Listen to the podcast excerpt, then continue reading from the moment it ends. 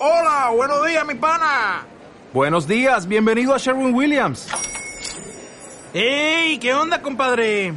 ¿Qué onda? Ya tengo lista la pintura que ordenaste en el ProPlus app. Con más de 6.000 representantes en nuestras tiendas listos para atenderte en tu idioma y beneficios para contratistas que encontrarás en aliadopro.com. En Sherwin Williams somos el aliado del PRO.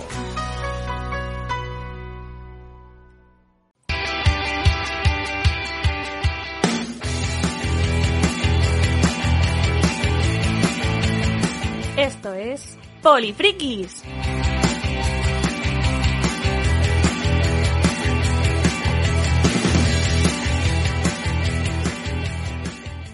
Hola, hola, os damos la bienvenida una semana más en esta, la semana de San Valentín, la semana de- del meme mágico de la, de la Tierra Media, esta semana fantástica que se alarga y que se acaba muy pronto porque luego tarda un año hasta llegar otra vez el día de San Valentín. Es que, es que es, es lamentable. En cualquier caso, estamos en Polifrikis, es vuestra cita semanal con el ocio alternativo, con los cómics, con la fantasía, con la ciencia ficción, con los juegos de mesa, los juegos de rol, todas esas cosas que nos gustan a las polifrikis y los polifrikis y que comentamos con la gente enamorada de los memes de San Valentín, como por ejemplo Milla Mozota. ¿Qué tal? ¿Cómo estás?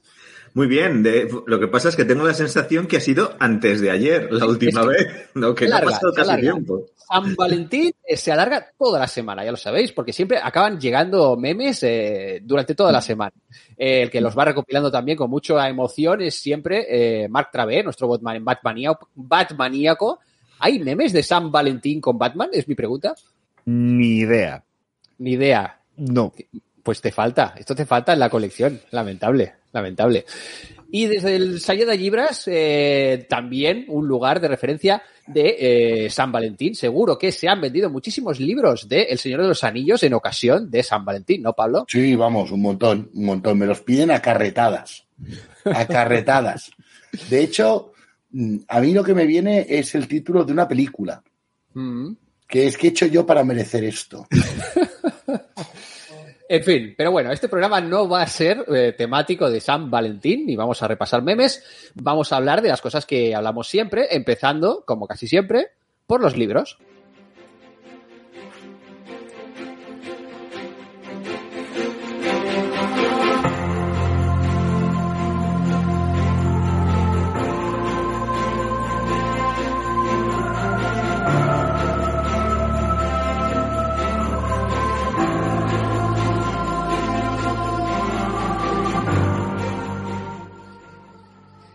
Eh, una de estas vacas que siempre que no nos cansamos de eh, ordeñar es eh, Lovecraft y todo lo que se lo que tiene que ver con pues eso con, con la llamada de Chulú y los mitos de Chulú.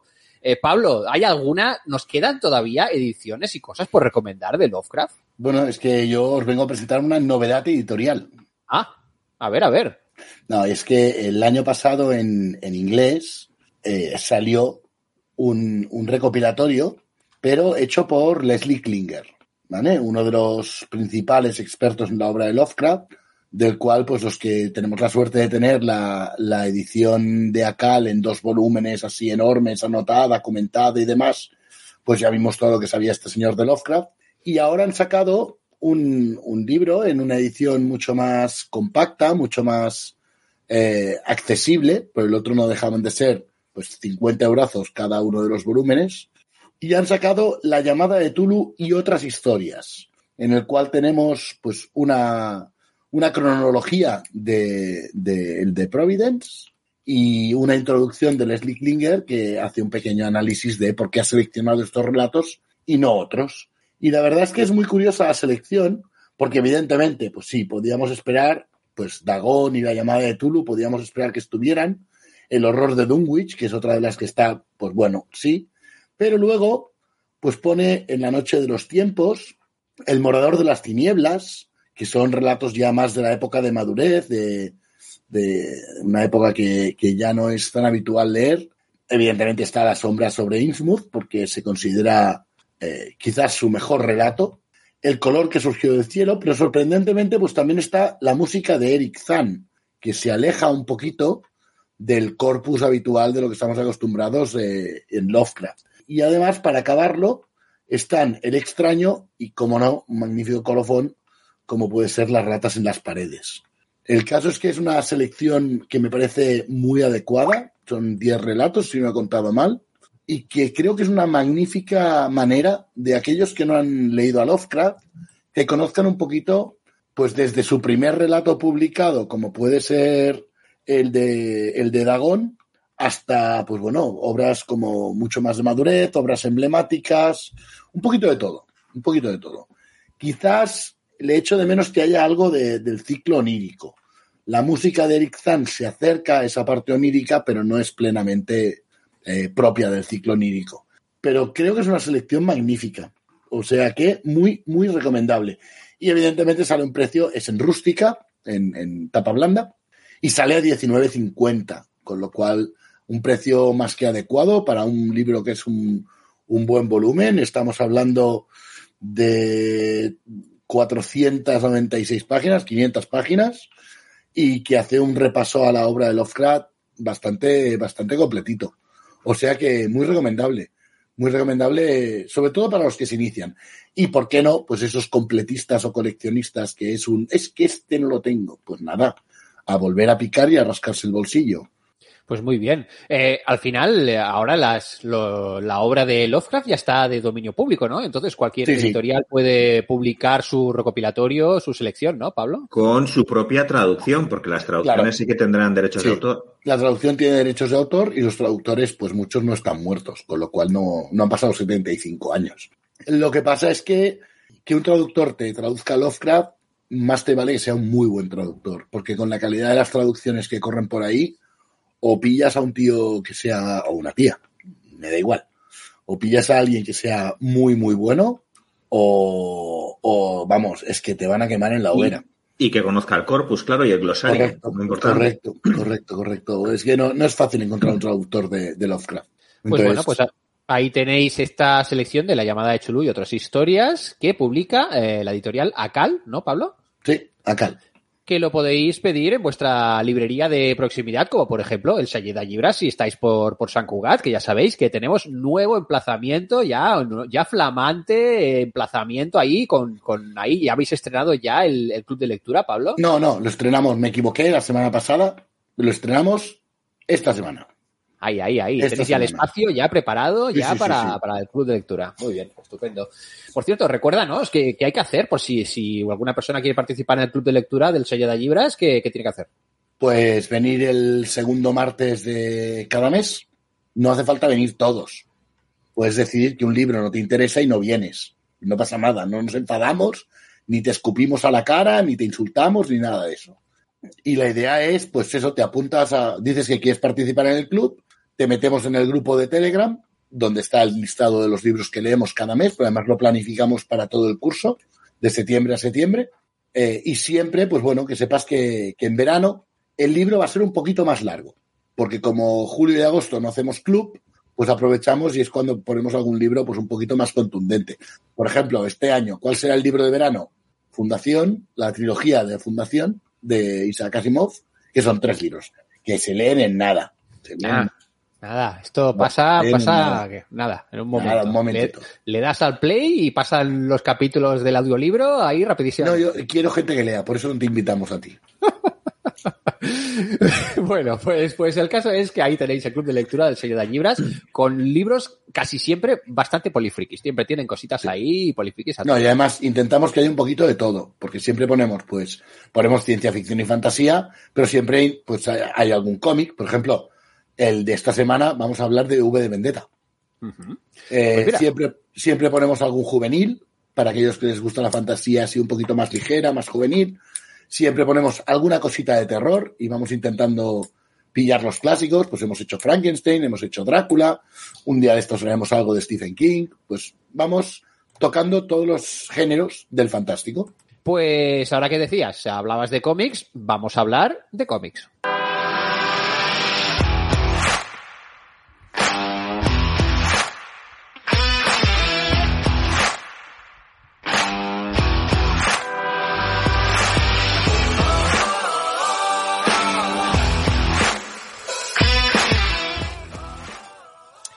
Bueno, por unanimidad hemos decidido que vamos a cambiar el nombre de la sección.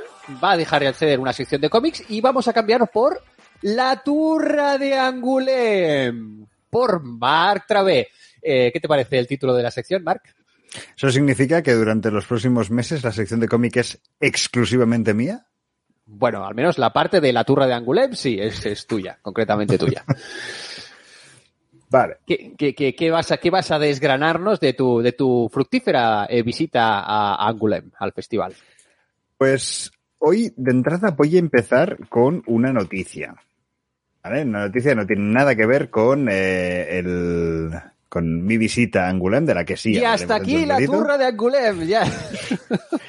Y es que alguien que ya ha pasado varias veces por aquí y que tiene la impresionante cantidad de 16 cómics publicados en cuatro años, que es Javier Marquina, ya ha pasado un par de veces por el programa, mm, hablando de varios cómics tal. Hoy ha salido el, el Berkami de Servet, una figura que en la historia de la ciencia de España es francamente interesante e importante y a reivindicar. Pues bueno, hay una biografía hecha en cómic, francamente bastante interesante por la pinta que tiene. Eh, Javier me ha pedido que destaque dentro de su obra que eh, este cómic demuestra que Javier también sabe hacer cómics que no están repletos de hostias. Simplemente eh, se aleja muchísimo de su estilo gamberro habitual. Eh, otra cosa es que sepa hacerlo bien. ¿Eh? Este cómic demuestra que sabe hacerlo. Ahora ya veremos qué tal si, si lo hace o no lo hace bien. Pero bueno, os animo a que le echéis un vistazo, que, que veáis, no puedo hacer la crónica, pero no he leído el cómic en sí. Pero vamos, que tarde o temprano eh, hablaremos tanto de ese como de los tres o cuatro cómics que tiene por salir antes de los próximos tres meses.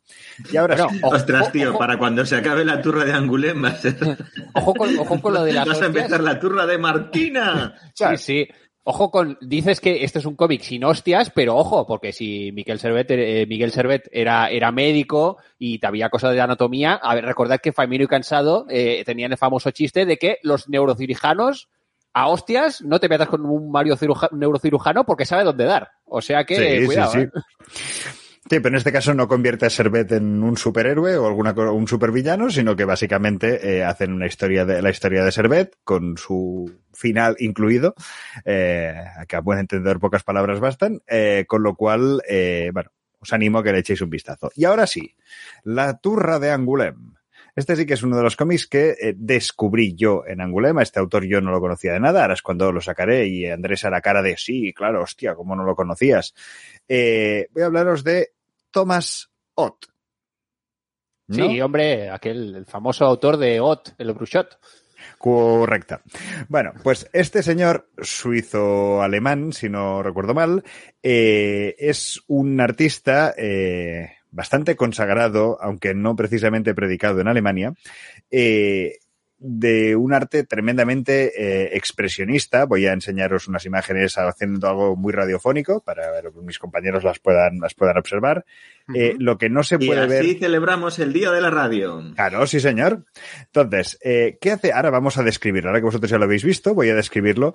Eh, el señor Ott lo que hace es eh, dibujar, pero a base de hacer unas, eh, sobre una tela negra, ir haciendo unos raspados, ¿vale? Es decir, no es que esté dibujando previamente dicho, sino que esté jugando con este eh, expresionismo, va, va jugando a poner blanco sobre negro. A partir de aquí, eh, normalmente su obra es eso, es blanco y negro, es muy cruda, es eh, un tanto tétrica, raya entre el terror, el suspense y alguna, alguna situación un tanto escabrosa. Pero otra de las características que tiene es que juega completamente a dar vueltas sobre la misma historia hasta que en cada página prácticamente o cada unas cuantas páginas de repente ves cómo esa historia no es que tenga un giro de esos de ¡guau! ¡Qué menudo cliffhanger para pasar la página! No, sino una simple, un simple detalle que reinterpreta lo que estás leyendo porque le cambia el punto de vista. ¿Vale? Por ejemplo, tiene un cómic que se titula el número 733042341536968. Es un cómic de alrededor de unas 300 páginas. Todos los cómics eh, de este señor son, son mudos, es decir, no tienen guion, por tanto, da igual el idioma. A ver, perdona, perdona. Que sean mudos no significa que no tengan guion, ¿eh? Perdón, sí, he, he usado mal la palabra. Completamente, no, pero además el guion aquí es muy importante. Eh, todas las historias, todos los personajes se relacionan con este número. Este, de hecho, este número empieza, la historia empieza que el número se lo encuentra un condenado que está a punto de ser, eh, está a punto de ser ejecutado en un papelito. Y a partir de aquí, como ese papelito ha acabado hasta allí a base de toda una relación de números y de detalles e historias que van ocurriendo tanto, historias un tanto sordias que van ocurriendo alrededor de estos números y que te mantienen absolutamente enganchado desde la primera hasta la última página. Eh, el que yo descubrí allí precisamente es Dark Country, es uno más pequeñito, es un cómic, no sé, debe tener unas 80, 90 páginas, que explica una historia tremendamente noir de mm, estamos en la carretera de noche, mm, ocurre algo, mmm, vemos a una persona en la carretera, decidimos si nos paramos o no nos paramos. Sobre esta premisa, a partir de aquí, empieza a ocurrir toda una serie de, de, historia que nos lleva de manera cíclica a explicarnos otra vez cómo ese coche ha llegado allí, cómo esa persona que estaba en la carretera ha llegado allí. A mí me petó la cabeza, o sea, mmm, lo cogí, estaba el del Stan Expositor de una editorial, eh, creo que era británica, que lo estaba enseñando, y tal cual me vio cogerlo, me dijo, ten cuidado, porque si lo abres, te lo vas a quedar.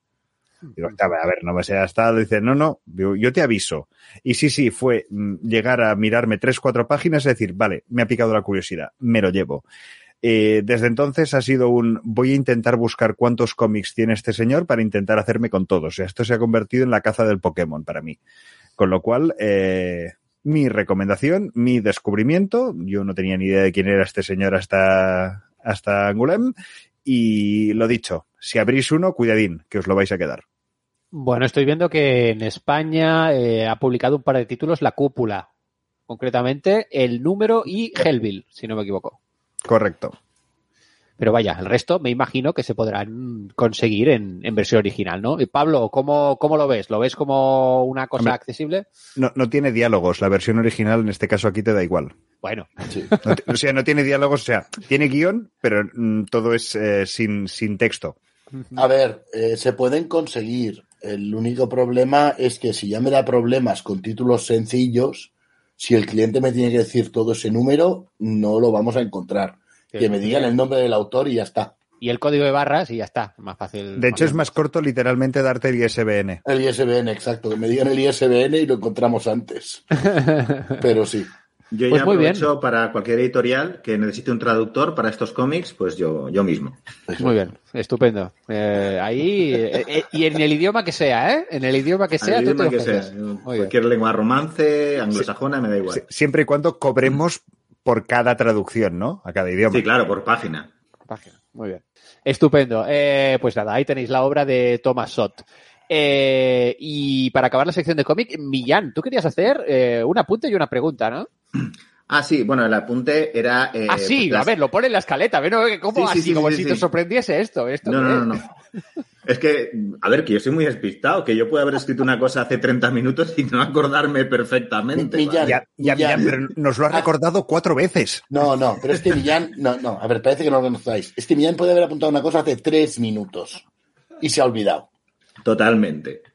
Pero ahora mismo me acuerdo. Y el apunte era que la semana pasada hablé de, la, de estos tomos recopilatorios de toda la serie de, de Question, de O'Neill, y acaba de no acaba de salir mañana, según estamos grabando este, este programa, que lo estamos grabando un lunes, mañana probablemente se emita martes, pues eh, el martes eh, sale el segundo volumen que tiene una de las portadas más icónicas, que es un dibujo de Bill Sienkiewicz en que sale la cara esta sin rostro de Question con la, la bandera de Estados Unidos.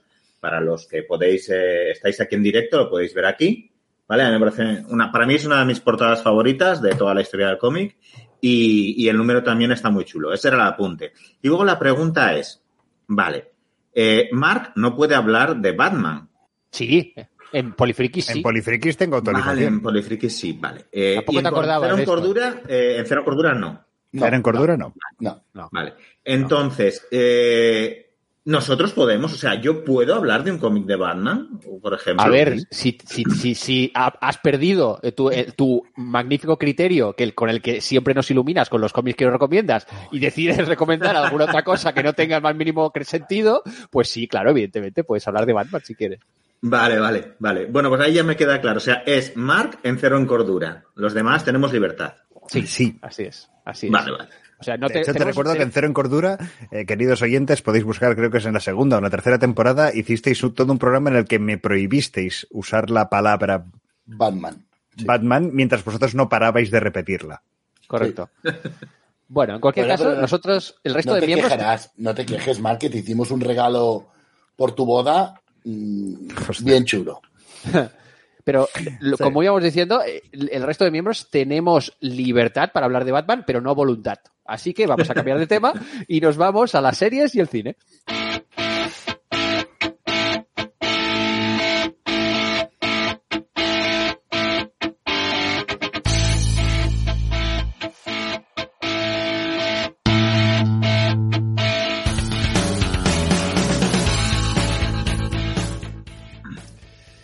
Pues muy bien, vamos a ver qué tenemos esta semana. Mira, esta semana no vamos a hablar de ninguna serie de Netflix. Mira, mira qué cosas. Mira, es por casualidad, no sé por qué será, pero porque hemos dejado de compartir las cuentas o qué, no sé qué ha pasado, pero esta semana no toca, no toca Por, Netflix, toca por lo que sea. por lo que sea.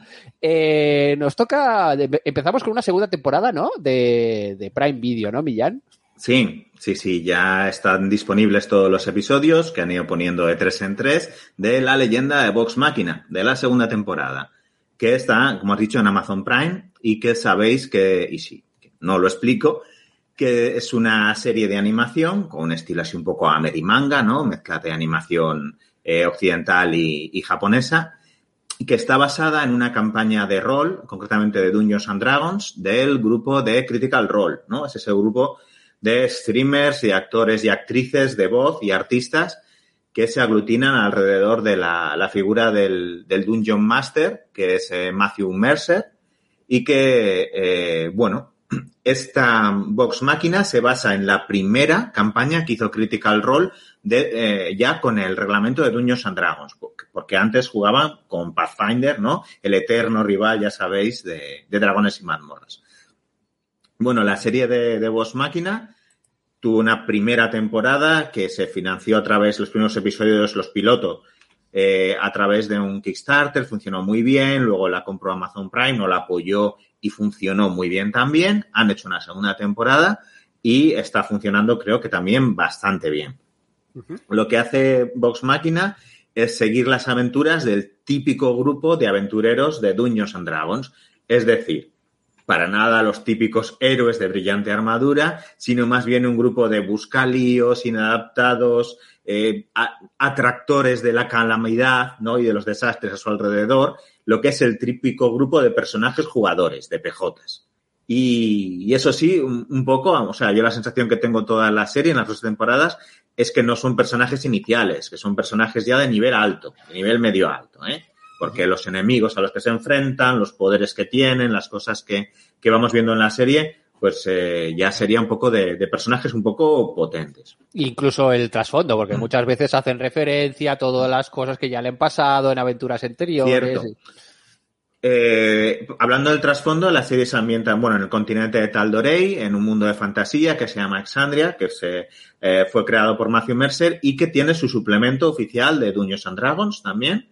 Eh, y aunque tiene varias cosas originales o varios giritos que le da a las, a las culturas, a los pueblos, a las eh, reglas y tal, en su mayor parte, al final lo que hace es fusilar, reinterpretar de manera descarada lo que son las ambientaciones y las campañas míticas de toda la vida de Dungeons and Dragons. Pero lo hace con bastante frescura, con bastante desparpajo y mm, para mí queda bastante bien. Si os acordáis, en la primera temporada eh, era una historia de vampiros, de horror gótico, en un apartado feudo nobiliario, ¿no? Eh, que eso era Ravenloft. Tal. Claramente. O sea, Era escandaloso que era de- Ravenloft eso. Sí, era Ravenloft claramente, con toques de Castlevania quizás, o de Vampire Hunter D, ¿no? Pero eh, era eso. Y en esta segunda temporada, pues mira, lo que tenemos es un, unos grandes dragones muy malos, que son un cónclave cromático, es decir, un, un gran dragón de cada color, cada uno asociado a un elemento distinto. O sea, para mí se ha marcado una versión propia, ¿no? De la Dragonlance de toda la vida que también es otro de los escenarios clásicos de, de Dungeons and Dragons. De hecho, eh, si el McGuffin de la Dragonlance es vamos a buscar estos artefactos míticos de la antigüedad que sirven para matar dragones, pues es que en la segunda temporada, precisamente, el argumento es la búsqueda de los vestigios, ¿no? Que son las armas que sirven para matar dragones, ¿no? O sea, que al final es un poco eso, es fusilar las, las, campañas clásicas y hacerlo con, con, mucho sentido del humor y muy dándole algunos giritos, ¿no? Eh, por comentar un poco, bueno, tenemos un grupo con todas las clases típicas de, de dragones y mazmorras, ¿no? La clérigo, el pícaro, la exploradora. Eh, hay un pistolero, ¿no? Uno de esos que va con pistolas de chispas y tal, que sería un poco una cosa un poco más original pero también el típico bárbaro, que es un semigigante, semigigante que es muy, muy divertido el personaje también. Un eh, bardo ligón y que siempre está haciendo chistes escatológicos y bromas de contenido sexual. Que por cierto, eh, no lo he dicho, pero es una serie para adultos, ¿vale? No es una serie de animación para nada para niños. Tienen mucha violencia explícita, incluso hay una escena de tortura y luego hay muchas bromas, chistes, insinuaciones de contenido sexual continuamente. Y mucha violencia y gore explícito al final todas estas cosas yo creo que derivan de que es una campaña de rol y que son los eh, bromas, chorradas, los chascarrillos, los running gags que al final salen en todas las mesas de rol del mundo. O sea, y por eso es así. Y creo que eso es parte del, del secreto de su éxito, ¿no? O sea, que funciona también porque toda la gente aficionada y que juega rol se reconoce ahí, ¿no?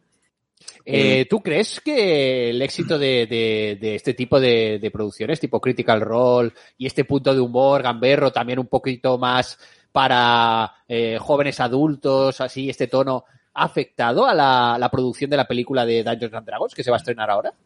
Seguramente sí, eh, pero ya lo veremos cuando, cuando esté estrenada. Yo me da el aire de que, de que desde luego que sí. Yo es que he visto el, el tráiler y hay sí. algún personaje que me recuerda a los de Critical Role, pero, pero de Box pero has, visto, ¿has visto el tráiler nuevo, Andrés? Eh, no, el tráiler. ¿El que nuevo, pasaron ayer por la noche en la ah, Super Bowl? No. Mira, la Super Bowl, ah, mira, es que como no miro la Super Bowl, ves tú cómo sigo, estás ahí claro, siguiendo el partido. Claro, claro, vale. Sí, yo ya, lo que decías, Andrés, hay un personaje que es como una druida que es igual que el personaje de Caleb, de, de la serie de Boss Máquina, igual, ¿vale? Y también algunos de los rogues, de los pícaros, que aparecen eh, o que se sugieren en la historia de, de en los trailers y, y, los stills que hemos visto de producción, recuerdan mucho a los personajes también de, de Critical Role. O sea que sí, Sí, yo, yo, diría que sí. Y te... creo que es, hay, por ahí es por donde tienen que tirar, porque es donde puede funcionar, ¿no? Con, con humor, con frescura, con contar la misma historia al final. Critical Role y Vox Máquina lo que hacen es contarte la misma historia que te han contado cien veces. Pero no lo hacen sin vergüenza, sin que, sin que por eso decir, oh, pues vamos a buscar que sea súper original. No, la historia es la que es y simplemente lo vamos a hacer bien y te vamos a entretener y te vas a estar divertido viéndola. Otra reflexión que, me viene a mí a la cabeza con, el tema de Vox Máquina es eh, el tema de, la OGL y de, Wizards. ¿Creéis que el éxito de Critical Role y que se produzcan proyectos así a nivel multimillonario eh, para todo el mundo puede tener que ver en esta ansiedad y este movimiento que hicieron del que luego se arrepintieron la gente de Wizards? Seguramente en ambas, eh, tanto en el intento como en el arrepentimiento, ¿no? Porque... Hoy, hoy respiráis una bilis y una mala leche. ¿Pero por qué? Sí, no, yo solo qué? pongo sobre la mesa cuestiones, cuestiones que, me, que, nos vienen, que nos preocupan, así como polifrikis que somos. Por cerrar un poco el tema de Voz Máquina, para los que hayáis visto la primera temporada y no la segunda, eh, os puedo decir que vais a encontrar un poquito más de desarrollo de lo que es el, el mundo eh, de Exandria, ¿no? Eh, vemos más países, ciudades, incluso un plano es que es como el mundo de las hadas, que es distinto, eh, un poquito más de trasfondo. Eh, muchas más side quests o misiones personales, ¿vale? O sea, cada uno de los personajes va a tener su momento, su capítulo, excepto Percy, ¿vale? Porque a Percy le dedicaron toda la primera temporada, que es el noble, el pistolero, que era alrededor del cual giraba toda la trama de la historia de vampiros. En este caso, Percy queda un poco en segundo plano. Todos los demás personajes van a tener su capítulo y su momento de, de brillar. Y luego, bueno, han seguido habiendo, o, o sigue, vais a volver a encontrar todos esos momentos de esto lo he vivido yo en una partida, o "Jo, es que yo haría lo mismo, ¿no? Si, si esto lo estoy jugando, yo haría lo mismo. Y, y quizás más acción. O sea, incluso es verdad que en la primera había mucha acción, pero en este los tres, cuatro últimos capítulos no paran de pasar cosas continuamente. Pues muy bien, ya sabéis que tenéis la leyenda de Vox Machina en eh, Prime Video. Pablo, ¿qué querías comentar? ¿Me puedo poner un momento ni, ni, ni, ni, ni? Pues claro, O por sea, supuesto. ¿Estás preparándote para hacer el ni, ni, ni, Andrés? Vox Máquina. Es lo que hemos dicho, ¿no? No, hemos dicho habéis Vox dicho? Vox Máquina todo el rato. Bueno, Eso en vale, castellano. Máquina, por favor, que es latín. vale, que vale. me duele mi alma de amante de, de las letras así clásicas muertas. Sí, sí, es verdad. Y en la serie, en la serie lo dicen Vox Machina, vaya. Sí, igual que es Ars Magica, no Ars Magica. A ver, sí, pero te voy a decir que Ars Magica está ambientado en la Europa mítica y Sí. Vox Máquina o Máquina no. O sea, es un mundo Sí, sí, súper de. Sí, así sí, un poco sé, parque temático al final. No sé, pero eh, me duele igual que cuando Andrés habla de Disney Plus. Disney Plus ¿Qué es, es, Plus? ¿Qué es Plus? Caramba. ¿qué es Plus porque la comunicación oficial de- de- del canal dicen Disney Plus. Por lo tanto, si ellos Porque dicen Disney hablan Plus, en yo diré inglés. Disney Plus. Porque hablan en no, inglés. en las Andrés. promos en castellano, en las promos en castellano dicen Disney Plus. Me, me he silenciado para que no se me oiga reírme, ¿eh? pero estoy, me estoy riendo mucho.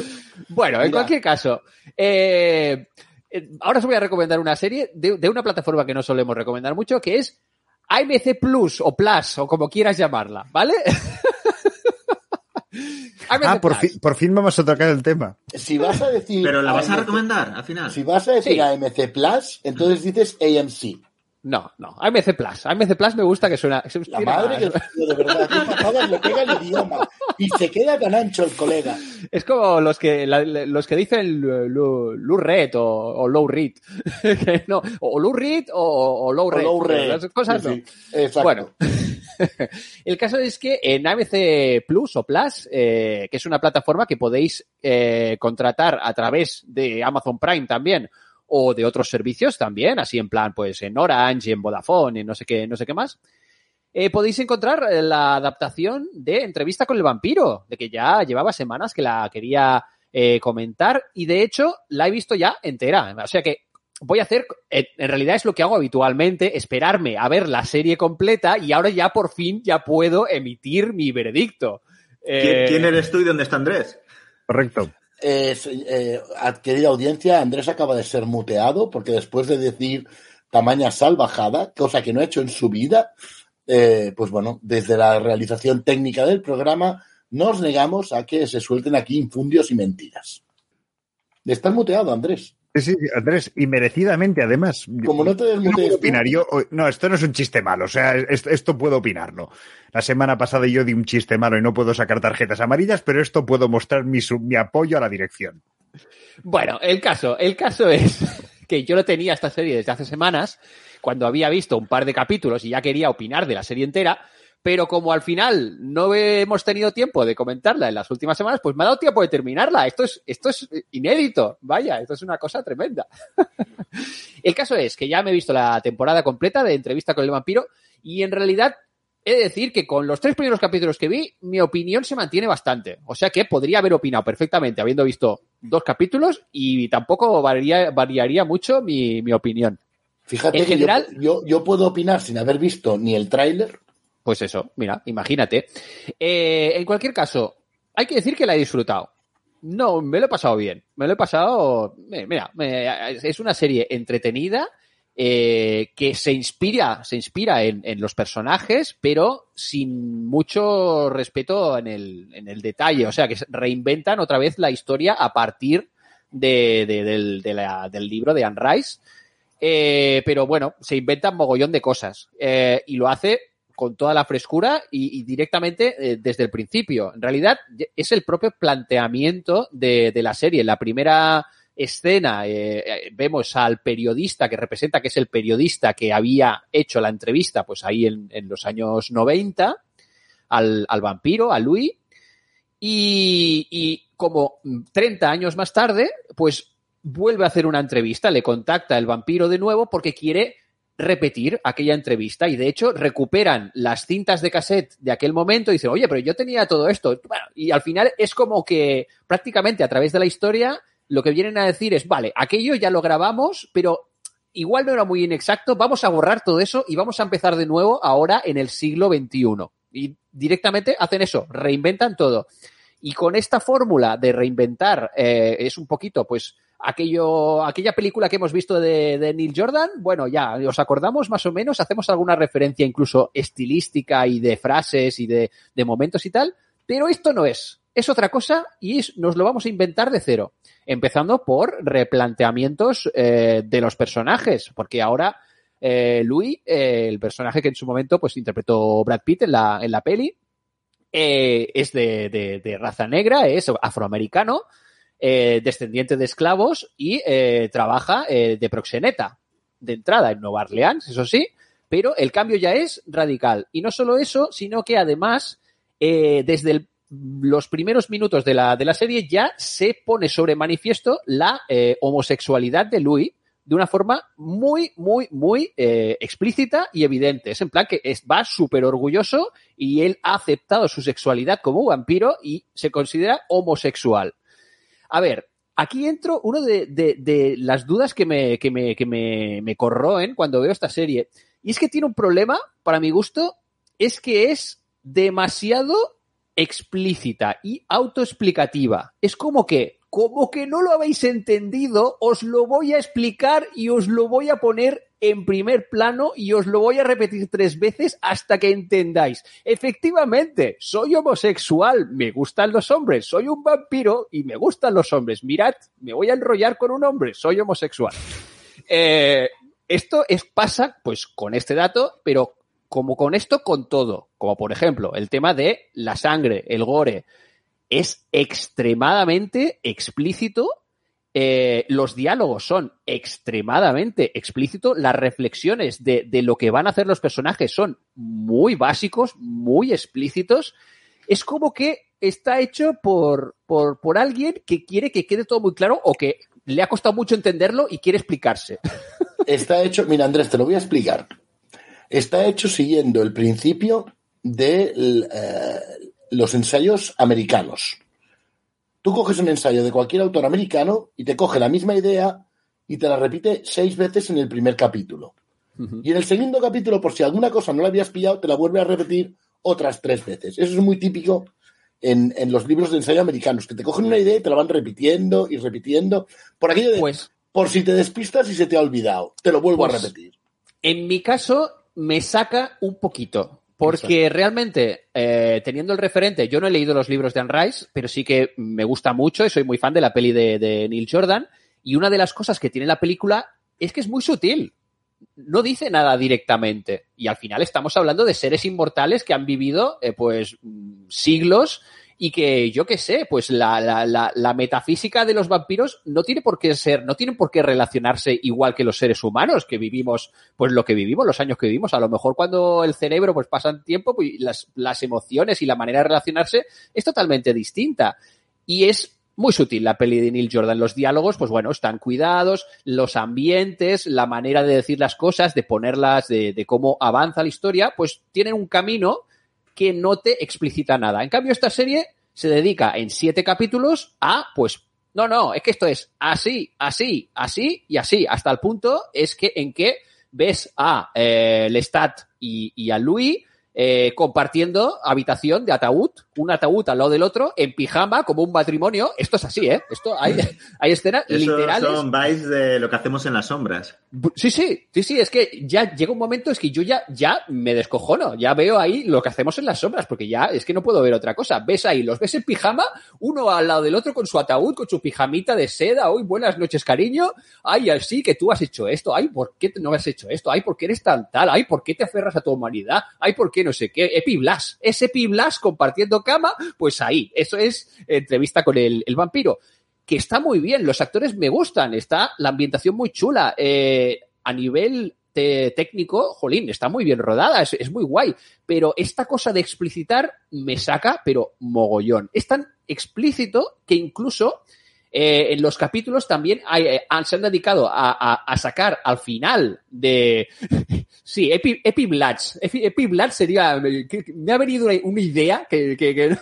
así de, no sé, una idea vampírica al, al cerebro. Epi Bloods. Voy a vampirizar una idea que me ha venido aquí. Epi Bloods está muy bien.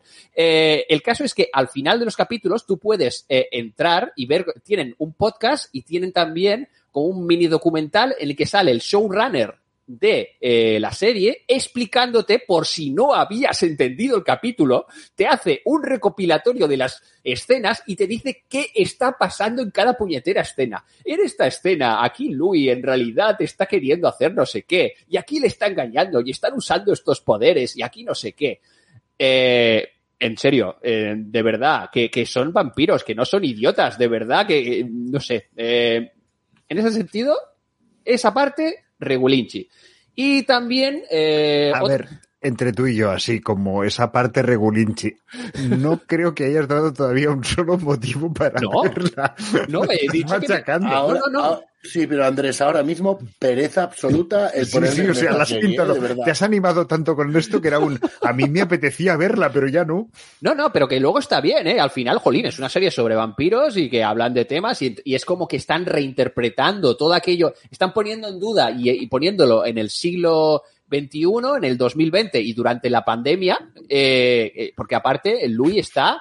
eh, está en, ¿cómo se llama? En Arabia Saudí, ¿no? En, en, Qatar o en Arabia Saudí, en- ahí en, un, un- en una mansión multimillonaria. El tío se ha retirado ahí, está forrado y vive ahí en plan aislado y recibe al periodista que ya se dedica a publicar cosas en Internet y tal. Es como que han actualizado los medios y buscan cosas en Google, comprueban datos, el tío ahí en directo graba un podcast. Eh, es como que eso mola, Sí, está muy hijo, bien. Eso es exactamente el mismo concepto que hicieron la BBC con Drácula y con Sherlock y no oía a nadie diciendo durante cinco minutos a mí me saca y son súper poñados y son súper pesados y son... Bueno, Sácanos cosa. alguna cosilla más positiva, por favor, No, no, que en serio, en serio. Los actores están la mar de bien, la verdad que me gustan. Menos, es verdad, soy, estoy un poco hater, pero es que, Pero, a ver, eh, a nivel de, a nivel de casting, eh, hay que decir que, que Claudia, la, la, la niña que transforman en, en vampira, eh, y que se convierte en su, en su hija y que queda atrapada en un cuerpo infantil, eh, pues, para, para la eternidad y todos los conflictos que aquello, pues, provoca, que recordaréis que en la película estaba interpretada por, eh, ¿cómo se llamaba? Kristen Ah, Dunst. Kristen Dance, magníficamente, cuando tenía como, como 12 años o así. El caso es que, claro, supongo que también por problemas eh, pues de contratar actores infantiles y tal, han elegido una chica que menos de 18 no tiene. O sea, para mí tiene veintitantos años esta chica. Entonces, claro, le tratan de poner ahí vestuario así como de colegiala y no sé qué, pero y, y la ves ahí que tiene conflictos en plan eh, adolescentes y que, bueno, de cambios hormonales y tal, pero dices, pero a ver, esta muchacha, esta muchacha ya, ya tiene una edad, esto no, no cuelan todas estas, eh, esta, estas dudas existenciales si estás en un, en un cuerpo de una, de una mujer, porque al final es una, es una mujer clarísi- clarísimamente. Eh, a mí, claro, lo que me provocaba el, la gran inquietud y el gran rechazo es que, eh, pues en la película, pues veías que era una niña, realmente, veías que tenía 10 años, incluso en el libro, si no me equivoco, es menos, creo que tiene 6 años o una cosa así, una burrada eh, tremenda.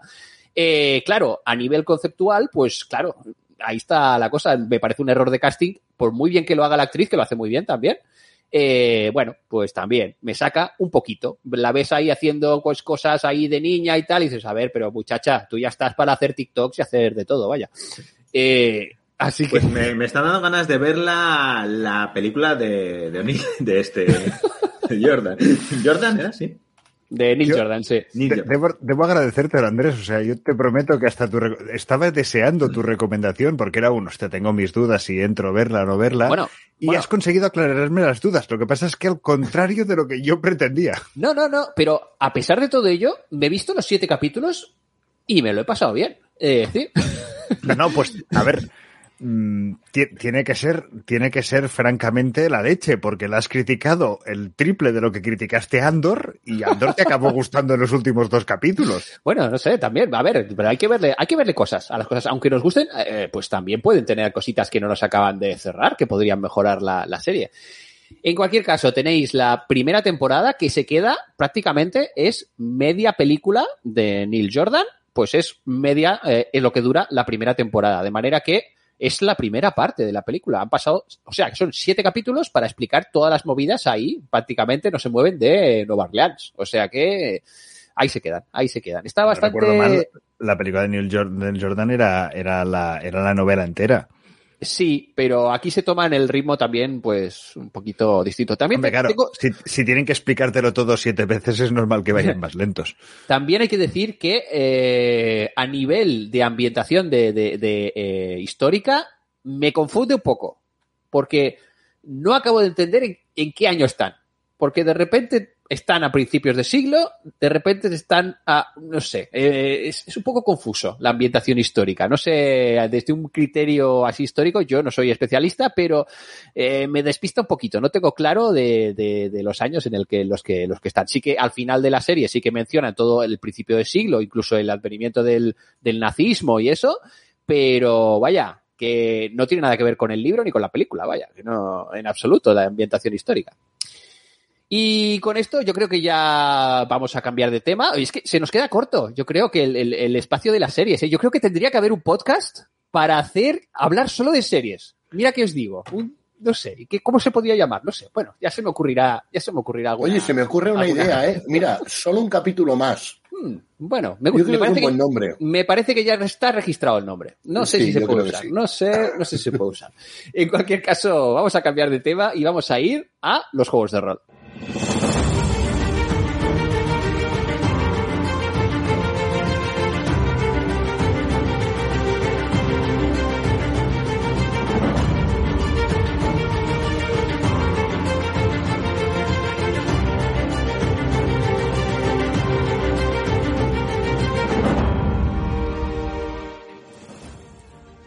Bueno, juegos de rol y juegos de mesa, que luego si no se me queja la gente. Juegos de rol y juegos de mesa.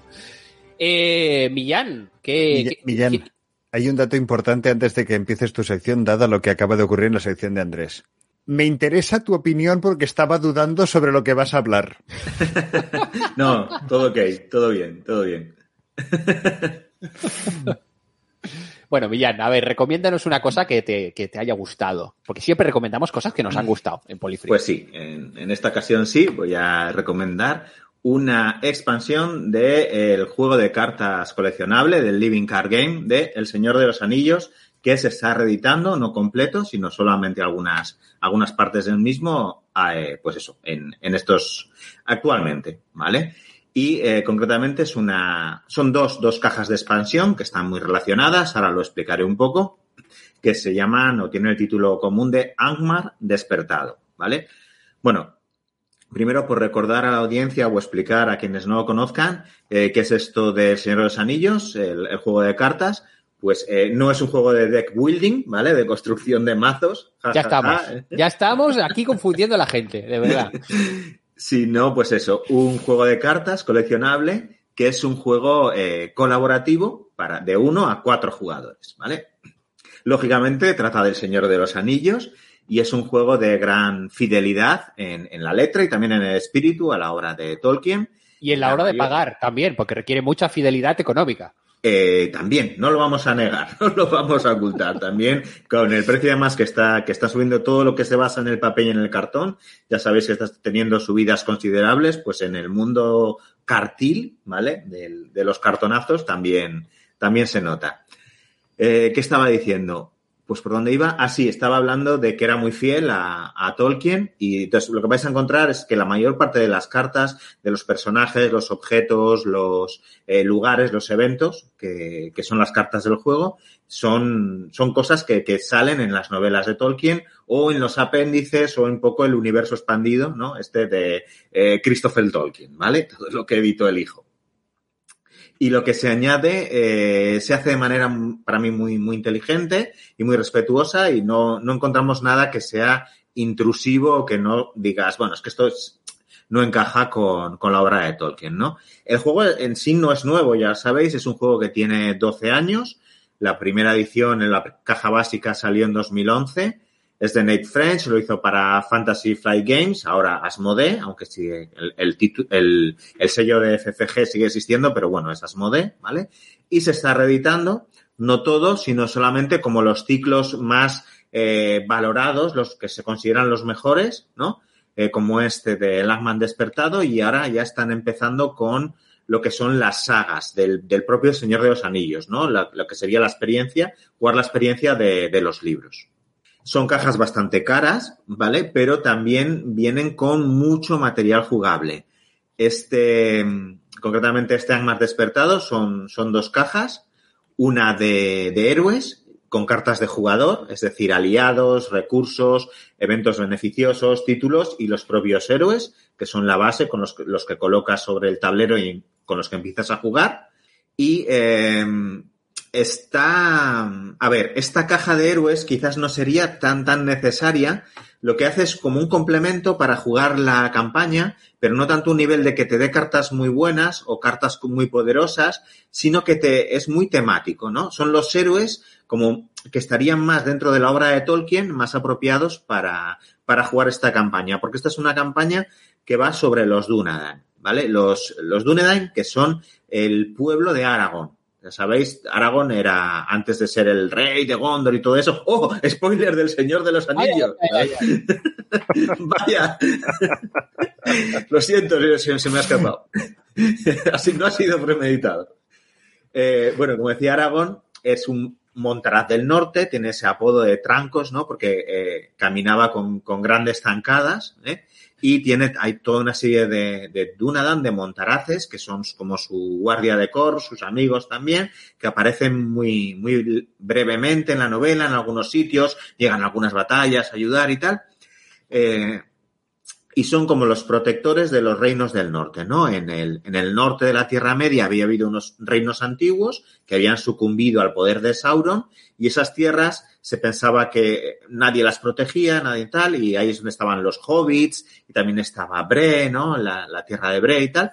Y eh, pero por alguna razón, pues los orcos no iban allí y los mataban a todos. Esa razón eran los Dunadan, ¿no? Los Montaraces del norte que estaban protegiendo. Pues precisamente es un poco esto lo que ofrece la, campaña de Angmar. Angmar es el reino de la sombra del norte, donde reina el rey brujo, y lo que nos propone esta campaña es eh, cómo Angmar, en el tiempo de la Guerra del Anillo, en el tiempo de las novelas, eh, vuelve a expandirse, vuelve a lanzar a sus no muertos, sus orcos y demás, y hay una serie de héroes, los monta con los montaraces del norte, que tienen que defender a, la gente de Brie, de la comarca y de todas estas tierras.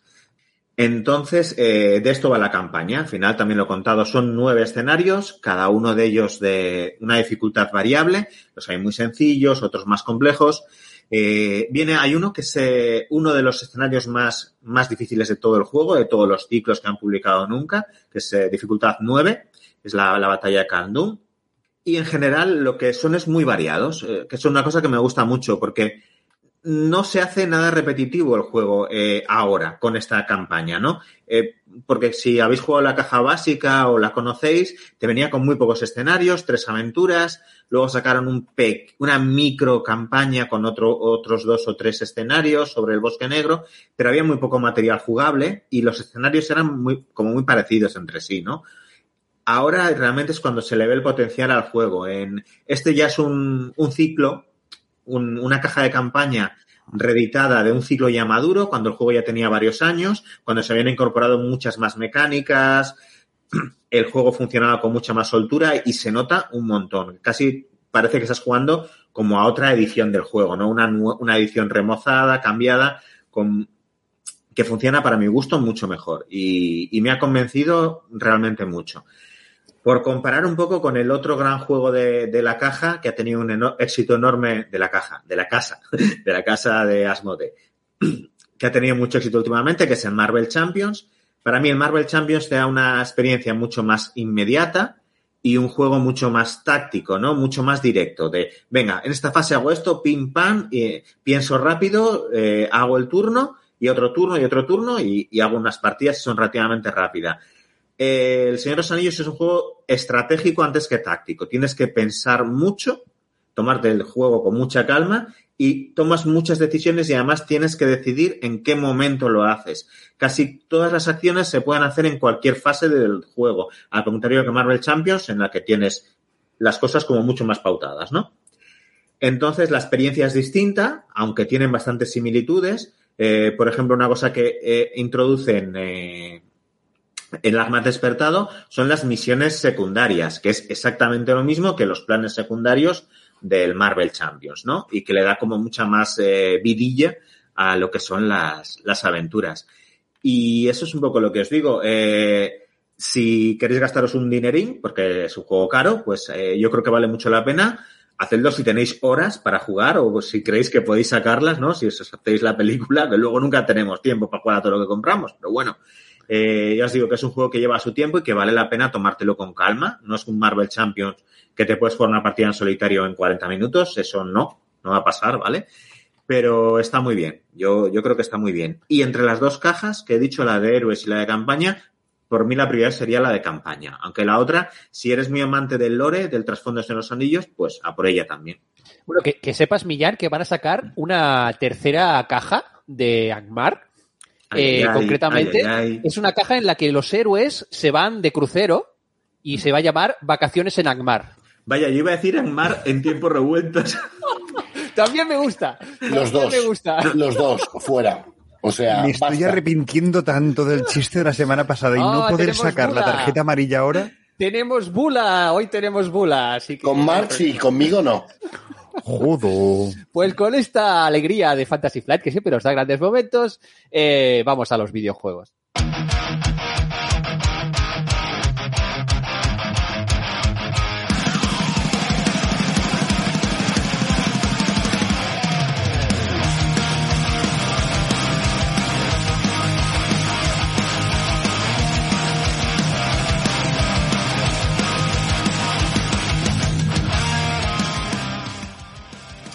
Pues muy bien, eh, tenemos novedades, tenemos novedades en el frente en el tema videojuegos, eh, porque esto voy a estar dando yo mucho la turra, eh, porque está a punto de salir ya, el día 23 de febrero sale el Black Ball 3, y yo ya estoy que me, que me lo hago encima, ya tengo ya ganas de que ya poder jugar, porque esto ya estoy ansiosísimo. Y nada, ya he estado echando ya vistazo a todas las reglas de, porque ya sabéis que esta eh, edición del Black Ball 3, ya sabéis, el juego de, de fútbol americano y fantasía, ambientado ahí, entre comillas, en, en el mundo de, Games Workshop, ¿vale? Eh, con, con su licencia, pero bueno, con sus orcos, con sus eh, no muertos, con sus elfos, con sus hobbits, eh, y todos estos estas criaturas y, razas que, que habitan eh, habitualmente en, en los mundos de Warhammer. Eh, pues bueno, pues eh, Black Bowl es este magnífico juego súper táctico de simulación deportiva en el que estamos enganchadísimos, ya sabéis, todo el equipo de, de Cero en Cordura durante desde hace muchos años. Y la edición de Black Bowl 2 de la versión en videojuego, de, desarrollado por, por la empresa eh, francesa Cyanit, eh, tuvo mucho recorrido, han sido un montón de años. De hecho, ya sabéis que yo sigo ahí dándole a los directos, incluso eh, y, en varias ligas ahí a la vez de Black Bowl eh, que siguen en marcha. Y está a punto de salir el Black Bowl 3 para ya básicamente dejar atrás eh, esta edición y entrar en una versión ya renovada y actualizada. ¿Qué vais a encontrar en esta versión de- del videojuego del Black Bowl 3? Lo más básico es que va a adaptar las nuevas reglas que salieron en 2000, en las reglas 2020 eh, de la edición de tablero de, de Black la nueva versión que sacó eh, Games Workshop y que básicamente tenía un par de reglas mejoradas y que, bueno, cambiaban algunos aspectos del juego después de muchos años de eh, prácticamente no tocar muchas reglas porque realmente funcionaban como un tiro. Pero bueno, eh, hay gente que está más a favor, más en contra. Eh, Mark, tú no sé si estabas comentando algo sobre las reglas. Sí, comentaba, perdón que tenía el micro apagado, comentaba que de hecho tampoco es que no solo que no hubieran tocado, es que incluso fue la propia afición la que hizo un reglamento no oficial que se acabó convirtiendo en el reglamento oficial porque era mejor que el que, el que, el que habían hecho ellos originalmente. Es decir, que llevaban muchísimo tiempo con un juego que no reeditaban, dejaban que siguiera jugándose con esa PDF que podías encontrarte, porque al final aún me compré esas miniaturas, lo que no reedito es la, la caja base, incluso se habían permitido el vendo los dados, vendo el no sé qué, vendo el pero no, no reeditó el juego y cuando lo reeditaron fue esta actualización de, bueno, ahora discutiremos si era necesaria o no o qué. Bueno, en cualquier caso, es una apropiación de Games Workshop que lo que quiere hacer es monetizar un juego que ha descubierto que tiene una comunidad activa y que a pesar de que no han sacado prácticamente, en, en, muchos años no sacaron prácticamente novedades, pues se seguía jugando y mucho. Es que al final el problema que tiene Blood Bowl es que tú te compras un equipo o dos y con eso ya puedes jugar infinitos partidos.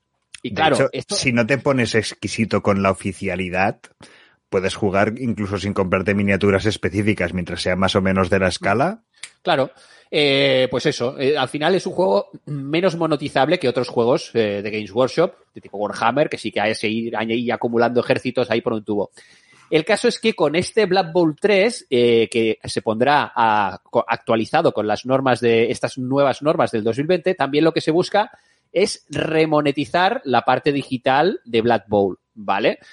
Y directamente eh, está clarísimo si, si nos fijamos en la, la política de eh, los pases de temporada que van a implementar. Eh, básicamente, te sale, el juego sale con 12, 12 equipos, 12 facciones iniciales, y entonces con los pases de temporada, que es, esto es, es, bastante habitual si jugáis a juegos de estos en plan free to play, eh, de esto que vas haciendo logros y vas desbloqueando una serie de recompensas y tienes un tiempo para, para conseguirlo. Y si pagas el pase de temporada, pues consigues unas recompensas extra y si no, pues puedes conseguir solo las, las básicas. Pues de las 12 facciones estas iniciales, con el pase de temporada, cada tres meses van a sacar una facción nueva. O sea, jugar, jugarás los partidos y luego, si consigues desbloquear los logros, pues tendrás la nueva facción de turno que sea.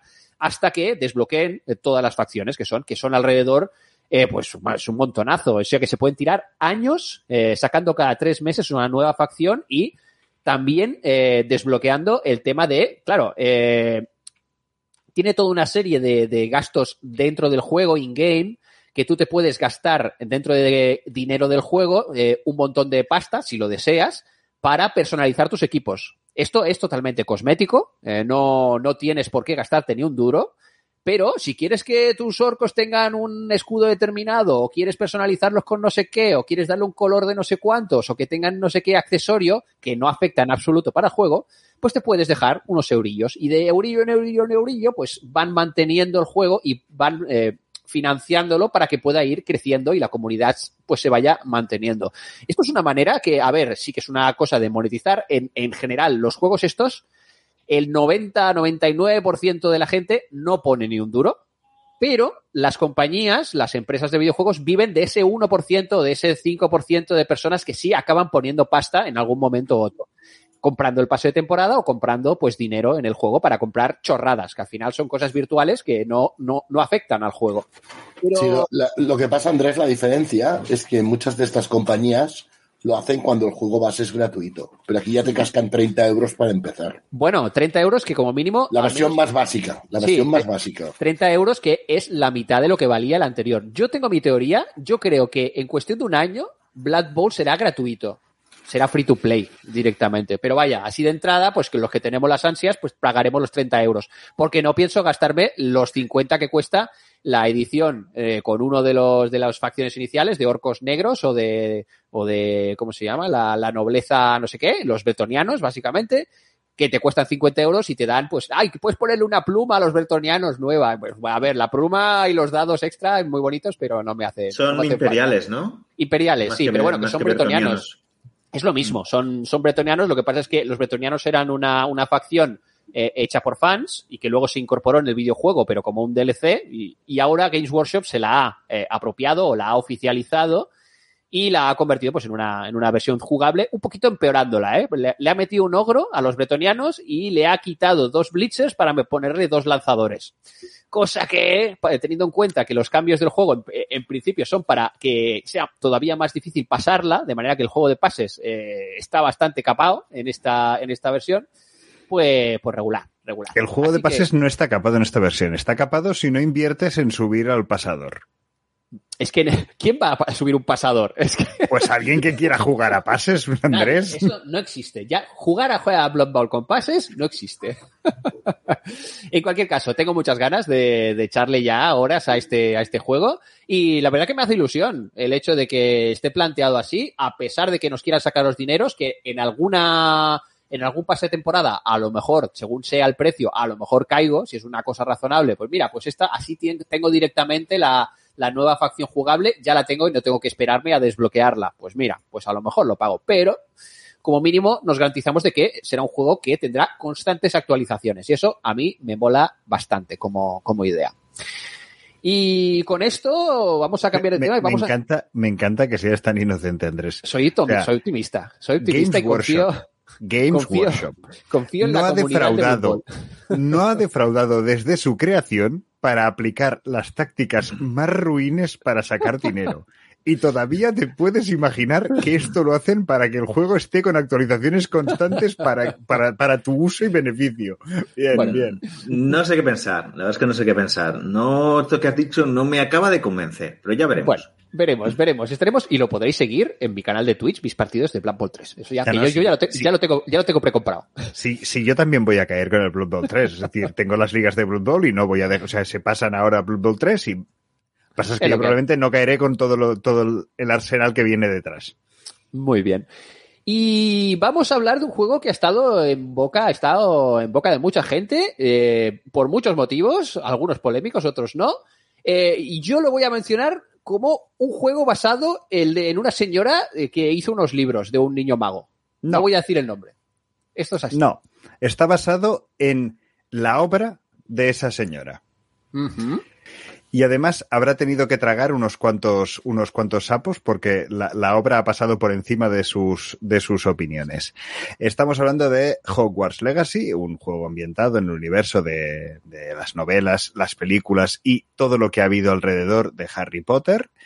Como juego, juego de ordenador, es un juegazo. Es. Una pasada. Es Lo has jugado, lo has jugado ya entonces. ¿Lo he Estás en ello. jugado? Lo lo he- sí, no lo he jugado entero, evidentemente. ¿Qué, O sea, qué casa te has, ¿Qué casa te ha salido? La correcta, Slytherin. No, no, no te, no- no te ha, no te ha salido. Pu- Puedes elegir. Vale. Dentro de lo que cabe, puedes elegir. Si eres mínimamente espabilado, sabes responder a las preguntas lo que, lo que te va a venir. Y si no, tienes opción a decir, vale, no me ha salido lo que quería, cambio de casa. Pero aún así, eh, el juego solo con Hogwarts, se, llama Hogwarts Legacy, ¿vale? Eh, la escuela es enorme, está entera, la puedes andar por activa, por pasiva, viendo por todos los procesos, excepto evidentemente las salas comunes de la casa que no sean la tuya. Es decir, esas tres zonas del castillo no vas a poder acceder.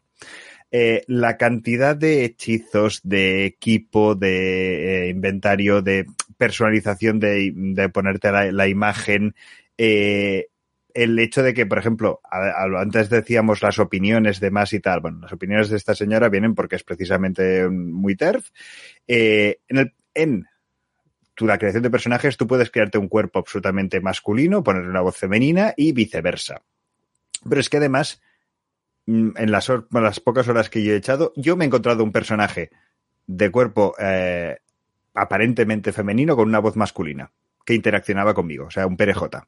¿Vale? Es decir, eh, hay una capacidad de, de, de, bueno, un poco el universo que Harry Potter, que mucha gente había imaginado en el universo de Harry Potter, ignorando las opiniones de, de la- su creadora, que sigue siendo del También, también hay que decir que se ha acusado de el personaje que mencionas de que es un poco de pinkwashing hecho por la empresa para entrar. No, no, es que nosotros, no, eso es la autora, sí, eso.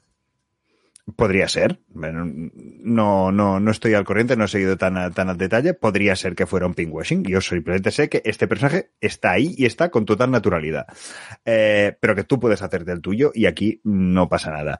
Eh, a nivel de esto, es absolutamente brutal el cómo puedes volar con la escoba, el cómo puedes eh, mm, utilizar los distintos hechizos, la cantidad de puzzles distintas, las combinaciones que tienes que ir usando eh, que no se hace especialmente repetitivo, que tienes mucha importancia la relación que tú uses de si valoras o no valoras con las distintas amistades que se te van proponiendo o van apareciendo, tú vas descubriendo y tú decides qué interacción tienes o, no con estos personajes.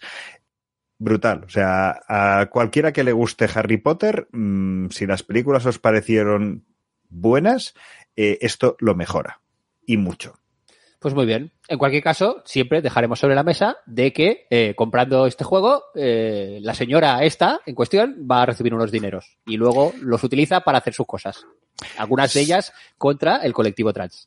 Sí, y estoy, estoy de acuerdo en lo que dices tú, pero si nos ponemos a analizar esto, hay varios autores que hemos hablado aquí eh, a lo largo de, las temporadas que ocurre lo mismo.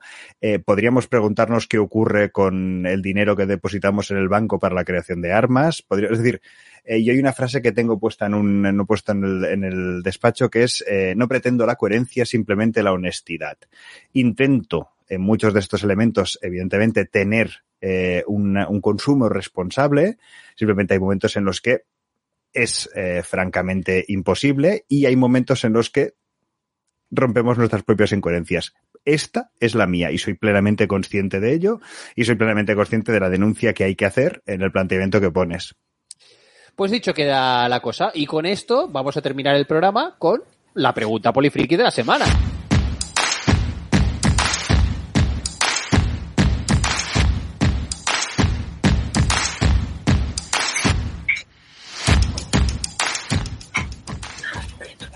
Pablo, ¿qué has pensado esta semana? ¿Qué, qué, nos, ¿Qué nos vas a hacer aquí para que debatamos?